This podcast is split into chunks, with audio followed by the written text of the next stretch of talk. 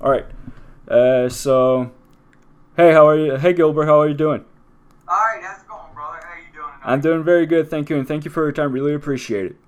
Oh, it's my pleasure. Believe me, man. I love it. All right. So, uh, what what's your best souvenir in uh, your run in the WWE? My best souvenir, I would say, would have to be my light heavyweight title. That's pretty cool. Uh, you you know that uh, you're recognized by WWE as uh, having the longest reign. Oh yeah, yeah. And did you know that I'm the seventh longest reigning champion of all time? That's Oh. WWF or WWE. Remember Brock Lesnar just beat it. I didn't even know it until they said it on TV. Oh, really? And they were like, he just finally beat the the, the uh, sixth longest reigning run by Gillberg. And I was like, what? oh. and I, I, I had no no clue. But actually, Gillberg didn't make the run. Duane Gill won that title. True. You know All right. I mean, so Duane Gill is the seventh longest reigning. I, I couldn't believe it. And you know they don't even have an action figure of me.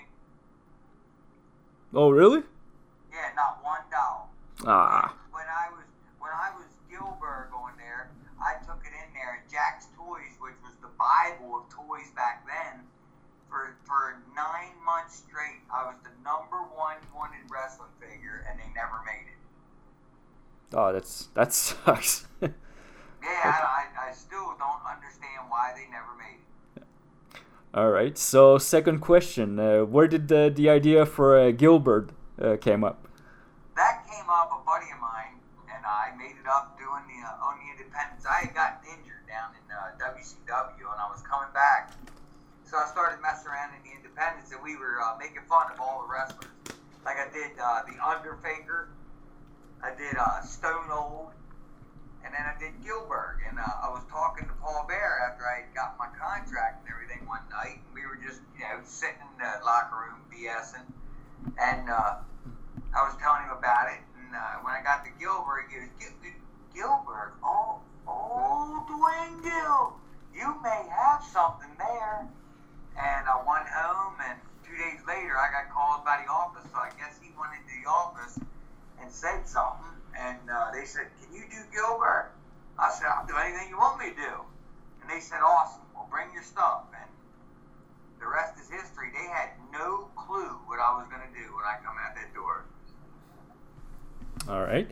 Uh, third question for you. Um, during uh, the Monday Night Wars, did you ever get an offer from WCW? And uh, if yes, why didn't you join them?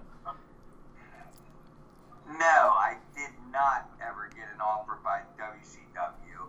And to be honest with you, I'm a WWF guy. Um, they've always been great with me, WWF and WWE now. But um, the McMahons and all are awesome people. And if you've ever worked there, you don't want to work nowhere else because it is just a fabulous place to work. It really, really is. All right. Uh, next question. Uh, two, three years ago, you created a hashtag for making WrestleMania. Uh, why was it? Why did you make a hashtag for it? Well, what it was is, um, everybody, I was on the internet and I just kept looking, and, and that's when uh, uh, James Ellsworth got his job back then. And uh, they were like, oh my God, that would be the ultimate battle James Ellsworth against Gillberg. So I I had another chance to get a WrestleMania moment, and I was taking every chance I could to get it because of the fact my WrestleMania moment when I was on WrestleMania, I was standing at the curtain, and it was going nine, eight, seven, six, and they stopped me from going out. Ah. Yep. Uh, Yep. I was standing in front of the curtain, but because Goldberg was coming in for his first time, they didn't want to piss him off. Dude, I kid you not, man. Bruce Stopped me and he goes, Duane, I'm sorry. I love this business with all my heart, but this is one reason that uh, this is one of the times I don't love it. And I said, What? He goes, um, You can't go out there. And I went, Yeah, right. and he goes, No, I'm serious. He goes, They want me to stop you from going out there. And I went, dude, this is WrestleMania. I'm going. I don't care what you say. Are you there? Yep. Oh, okay, because my screen blacked out. That's why I was like, uh oh. Nope. I said, I said, I'm going. I'm going, dude. He goes, you can't, man. He said, not only will you lose your job, but I'll probably lose mine too. And I was like, really, dude? And he said, yeah. I said, well, oh well. I ain't gonna lie, I cried. You know, it was, it was, man. I was WrestleMania, and and the whole thing was everybody that I had put over all those years was gonna let me throw them out of the ring and look just so awesome when I got out there, and I couldn't do it. I was like, oh my god, it, it broke my heart. That was that was the worst ever in wrestling. That's for sure. But like I say, you know, WWF and WWE is the most awesome place to work. So you know, you got to take the good with the bad. So I just kind of shrugged it off and did my job. You know what I mean? Yep. All right. Um, do you still follow a lot of uh, the WWE of today? Oh yeah, yeah. Yeah. I follow it. Uh, Wrestling watch and all that pay per views. I've got the network and the deal. Okay. Uh, what's your opinion on the on the product of today?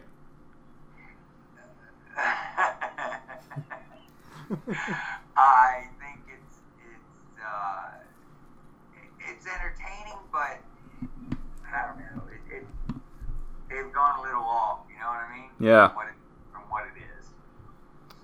All Yeah, remember, I'm, I'm old school, man. I I, I love the wrestling. Yeah. You know I mean?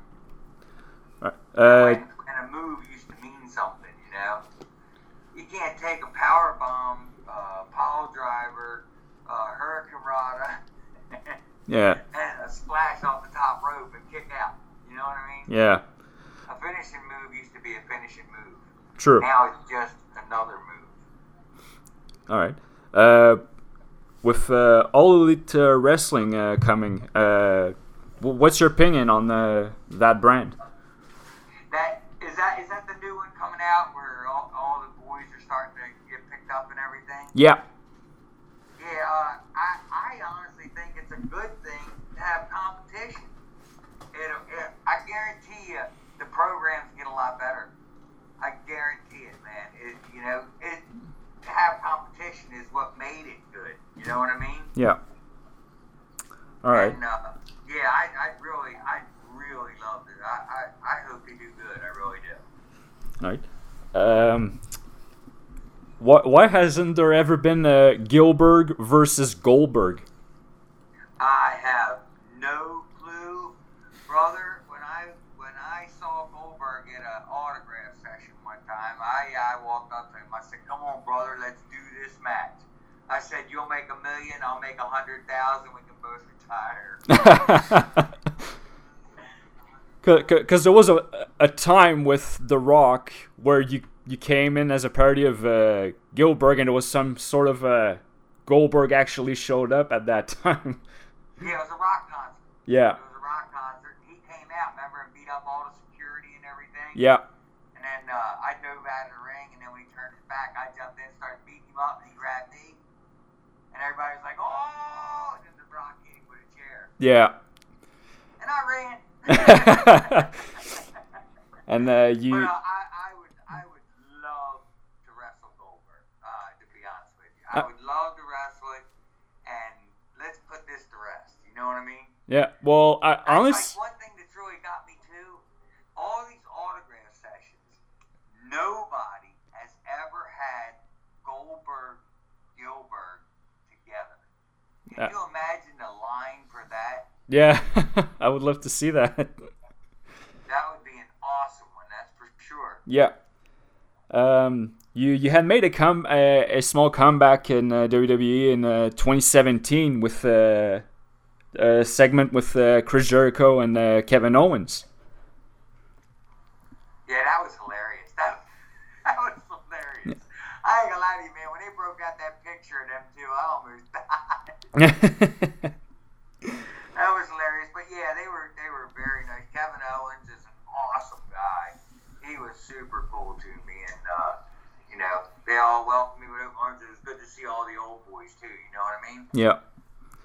All right, and uh, my uh, final question for you. Uh, if you can choose any superstar from any generation for a dream match, main event WrestleMania or any, who would it be and why? In all honesty, I'd like to wrestle Goldberg because that I, everybody wants to see it. Um, it would be awesome, and uh, or I could beat the hell out of Ellsworth. now I would love to wrestle Goldberg. I I, I really would. You know, and uh, well, I've been making fun of the man for what twenty years now. yeah, yeah, something like that. Uh, I I'd like to give him a chance to put it to rest, if you know what I mean. Yeah, give him this final yeah, you know, because he's been been really cool about him. Yeah. At first, he didn't get it, man. He didn't like me at all. Uh, all right. Well, that's that was all for the questions that we had for you. And uh, Duane, thank you for your time. Really appreciate it. Brother, it's my pleasure. Anytime I can help you out, man, you just give me a call, all right? All right, man. Thank you. I really appreciate it. Have a good night, man. Okay, you take it easy, Gabriel. Take care.